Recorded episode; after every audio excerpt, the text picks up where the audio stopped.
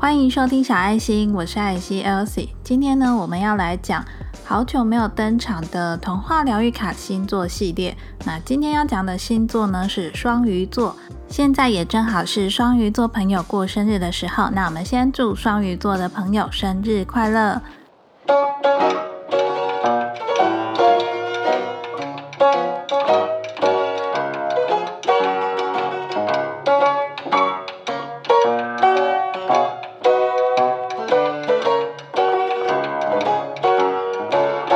在节目开始之前呢，还是要跟你分享一件事情，那就是下个礼拜呢，我们即将迎接小爱心第一百集的内容了。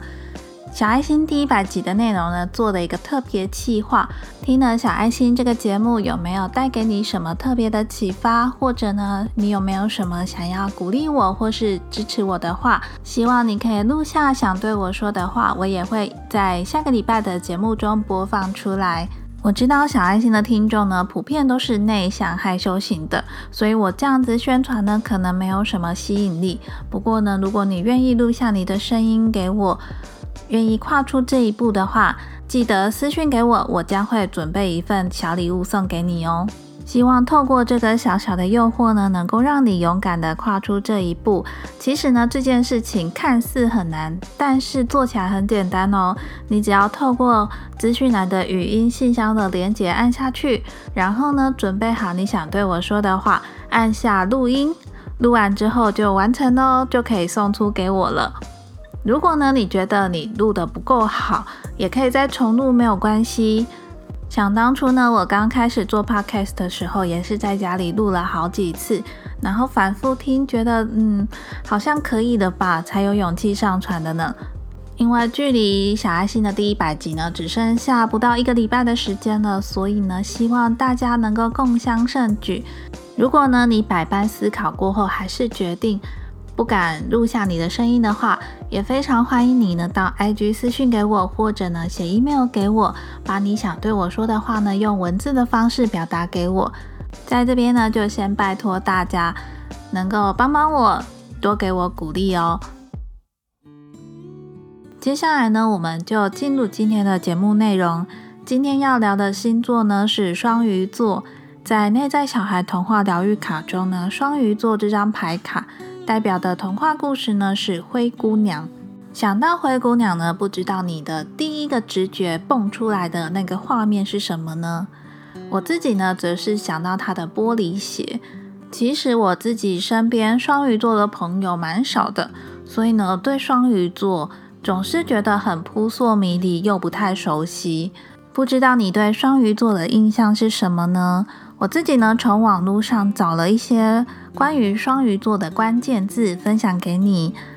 双鱼座呢，内心情感丰富，很浪漫，不乏追求者，追求者很多，自带闪光灯，内心又脆弱，可能会有点公主病，总觉得在被人嫉妒，容易受人摆布，极度渴望爱与被爱，又超级受欢迎。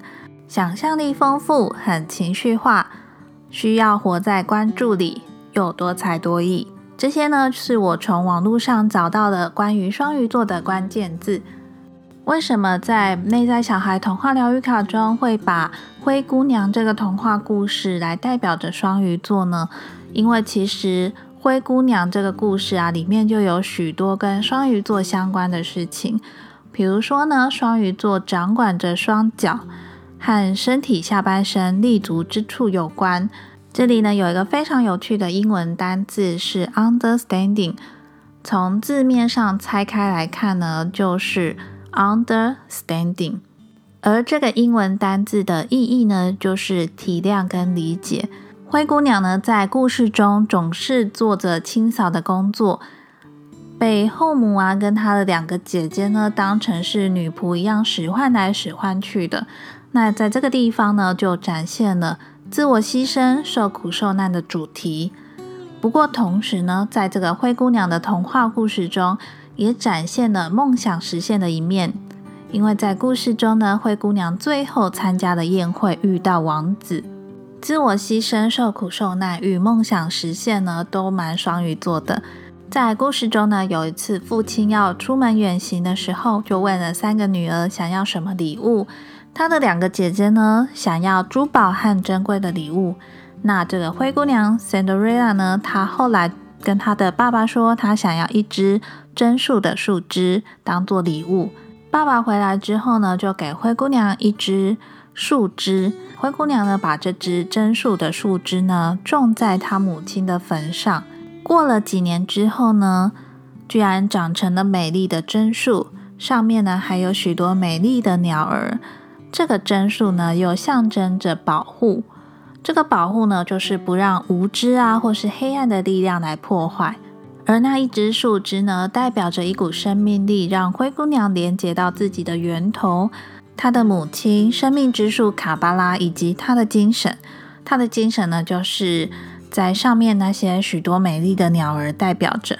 在故事中呢，灰姑娘每天都到她母亲的坟上哭泣，哭泣的时候呢，眼泪就是树枝成长的水分，也是和母亲分享她的忧愁和感受。最后呢，故事迎来了美好的结局。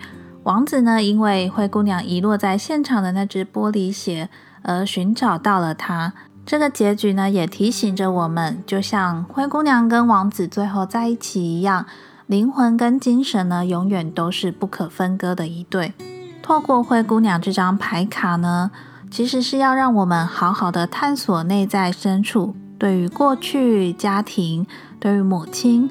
困顿的生活有什么样的感觉呢？很多人都会觉得失去了母亲就好像失去了保护一样，但是其实不是只有母亲才是孩子最强大的保护。故事中的灰姑娘呢也是如此。其实宇宙间的大地之母啊，或者我们集体潜意识所形成的母亲原型，比如说妈祖，他们呢就像是灵魂的母亲女神。照看着我们，而我们的灵魂呢，也深受他们保护着。有些时候呢，我们会遭受到不能控制的遭遇，像故事中的灰姑娘，她的出生也不是她能够决定的，也不是她所能够控制的。但是呢，这些遭遇、这些困难呢，将会帮助灵魂更加的强壮。因为现在呢，正好是双鱼座朋友过生日的时候，所以呢，太阳也落到了双鱼座。太阳落到的双鱼座呢，本来被隐藏啊、看不见、没有注意的事物呢，都有了被看见的机会。只要有被看见的机会呢，也就有了被执行、矫正、被拯救的契机。也正好呢，与我们今天谈的灰姑娘这个故事呢，相互呼应。如果你听了这一集的节目，探索了你的内在深处，想到了你过去困顿的生活，想到了你的母亲，想到了过去的家庭。如果你回想起这些过去，会让你觉得我好像牺牲了什么，我好像在受苦着、受难着，我感觉被忽略了。如果你感到难过，很想哭，有眼泪的话，就让这些眼泪自然的流下吧。因为这些眼泪呢，就是生命的泉源，就像灰姑娘哭泣时的眼泪，就是这个树枝成长的水分一样。流下眼泪的同时呢，请你正视你内心的呼唤。你有什么梦想是想要推动、想要实现的呢？你要相信自己呢，也会跟灰姑娘一样，迎来美好的结局。今天的节目呢，主轴都放在灰姑娘的故事中，以及这个故事呢，所要带给我们什么样的讯息。